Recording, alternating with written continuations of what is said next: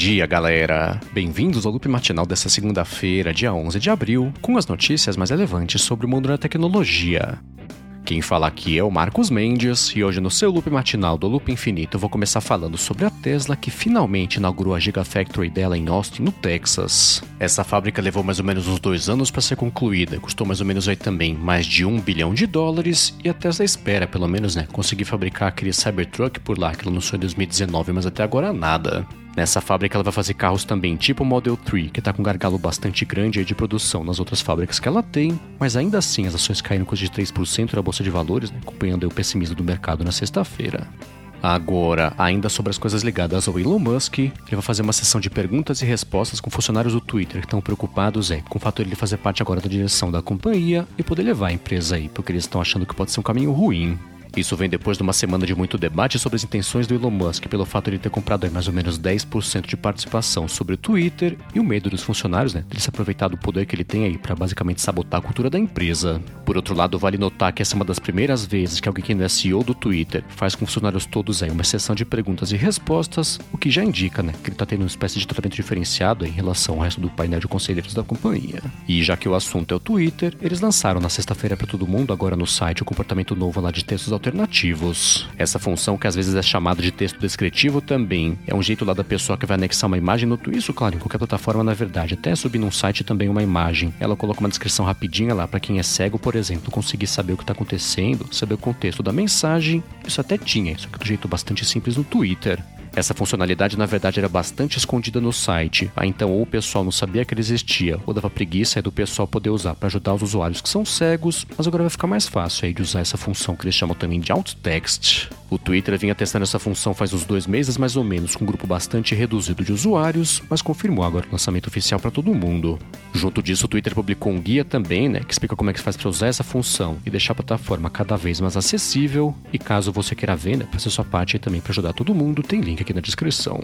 Agora, um teste novo é que o Twitter está começando a fazer com algumas pessoas, é o que eles estão chamando de desmenção. Com ele vai dar para o usuário se remover de uma conversa da qual ele não quer participar, e aí fica impossível os participantes da conversa voltarem a mencionar ele nesse papo, o que faz um tempo, né, que eles tentam de vários jeitos, na verdade, emplacar no site, mas nunca deu certo. Então, com essa nova tentativa agora, essa opção vai ficar naquele botão de reticências lá que aparece quando a pessoa toca nos detalhes do tweet, mas é só na web por enquanto que eles estão lançando isso aí para o grupo reduzido de usuários. Bom, e ainda sobre redes sociais, tem um filtro novo de linguagem americana de sinais lá no Snapchat. O nome desse filtro, traduzido aqui rapidinho, é Sinais com a Snap. Ele deixa o usuário começar a aprender a soletrar, por exemplo, o nome dele, né? Pra ele poder postar lá para todo mundo e aprender também lá a sinalizar o alfabeto inteiro. Essa novidade traz uns joguinhos também, que é tipo uma espécie de um duolingo de sinais, né? Para deixar o usuário cada vez mais habituado a fazer linguagem de sinais, mas é aquela coisa, né? Por enquanto é só linguagem americana e sempre visando o lançamento aí pra linguagem brasileira também de sinais. Agora, quem também virou notícia na semana passada no mercado de redes sociais foi o Instagram. O Instagram falou que ele basicamente vai acabar com a aba da plataforma, que era lá dos vídeos, e vai ser tudo Reels a partir de agora. Então, para vídeos agora com menos de 15 minutos de duração, ele vai ser publicado por lá pro padrão, como se ele fosse um Reel. E caso você queira saber mais sobre essa mudança, tem link aqui na descrição. E ainda sobre as coisas do Facebook, ele falou que não vai mais deixar o pessoal salvar uma foto ou vídeo também que tá pipocado numa conversa temporária lá do WhatsApp como função aí de segurança e privacidade. O pessoal do site WBeta Info mostrou um alerta que aparece pra galera agora, que por questões de privacidade, tá desligada a opção de salvar mídias lá a partir de uma conversa que é temporária, e o pessoal pode desligar a função de conversa temporária para aí sim, né, que é a habilidade de voltar, na verdade, conseguir salvar fotos e vídeos. E enquanto isso, aqui no Brasil, aquela marca Infinix que vende aqui por meio da Positivo lançou por aqui os telefones Hot 11, Hot 11S e 05G. O Infinix Hot 11 tem uma tela de 6,6 polegadas, tem três câmeras atrás com até 50 megapixels, tem 4 GB de RAM, 128 GB de espaço, bateria de 6.000 mAh e chegou custando R$ 1.600. Já o Infinix 05G tem uma tela de 6,78 polegadas, tem três câmeras atrás com até 48 megapixels, tem 8 GB de RAM, 128 GB de espaço bateria de 5.000 mAh e é 2.500 que ele chegou custando aqui no país. Aí, por fim, o intermediário entre esses três, que é o 11S, chegou por aqui também custando R$ 2.000 reais. E caso você queira saber mais sobre os três aí a fundo, tem link aqui na descrição. E enquanto isso, na China, o jornal South China Morning Post comentou que o jogo Honor of Kings foi o mais rentável pelo mundo de telefones desde o começo desse ano, seguido pelo PUBG Mobile também o Genshin Impact vem na terceira posição.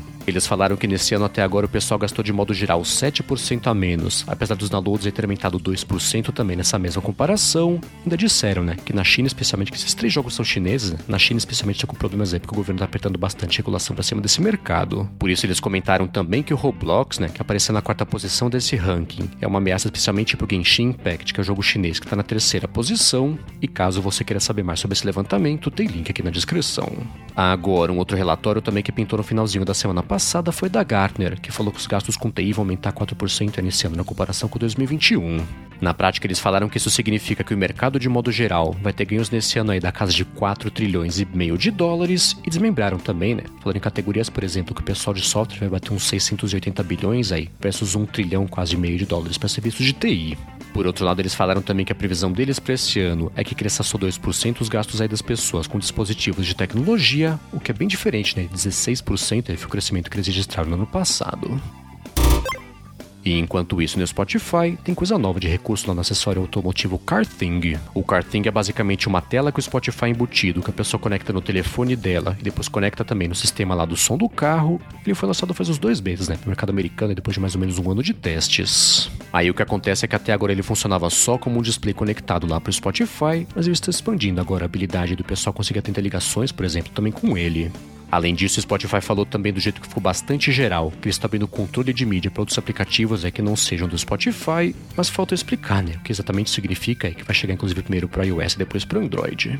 Aliás, falando aqui sobre o mundo Android, deixa eu comentar que o Google agora fez uma parceria com a iFixit e vai deixar o pessoal começar a consertar em casa os telefones da linha Pixel, começando lá com dois, indo até agora o Pixel atual, né? Com o Pixel 6. O serviço de auto reparo vai incluir coisas tipo display, câmeras também, e nesse caso do Google até as baterias lá dos telefones, e são quatro países por enquanto que vão ter suporte que é Estados Unidos, Austrália, Reino Unido e Canadá. Isso vem depois da Samsung também ter anunciado uma parceria com a iFixit para deixar o pessoal consertar em casa alguns telefones da linha Galaxy, e tudo indica, né, que deve vir mais coisas por aí, especialmente com a pressão aí do direito de reparar. E ainda sobre as coisas do Google, ele lançou uma coisa chamada Guia de Privacidade lá com o update do Chrome 100. Esse guia serve para facilitar a vida do usuário para configurar coisa tipo permissão de cookie, parte de histórico de navegação, né? Que dados também que os sites podem coletar. E caso você queira ver como é que faz para acessar e seguir e também configurar em cada coisa, tem link aqui na descrição.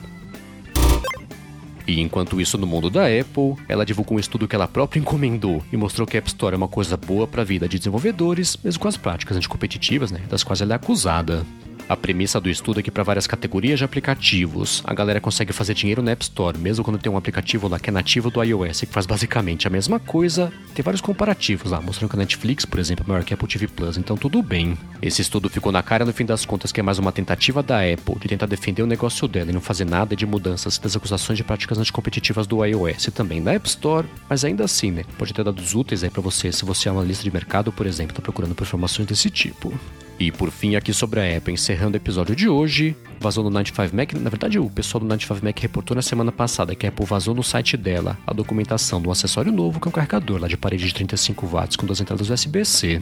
Isso animou bastante o pessoal que fala que das grandes da tecnologia, basicamente a Apple é a única que não tem um carregador que tem duas entradas para a galera poder carregar duas coisas ao mesmo tempo. Ainda mais no pessoal do iPhone 13 Pro Max, por exemplo, que tem recarga rápida com 27 watts, sobra um pouquinho lá para carregar uma segunda coisa. Essa documentação só não falava nada sobre o preço ou data de lançamento aí desse carregador de parede com duas entradas USB-C, mas é aquela coisa, né? Quando vaza coisas desse tipo deve estar bem próximo do lançamento oficial.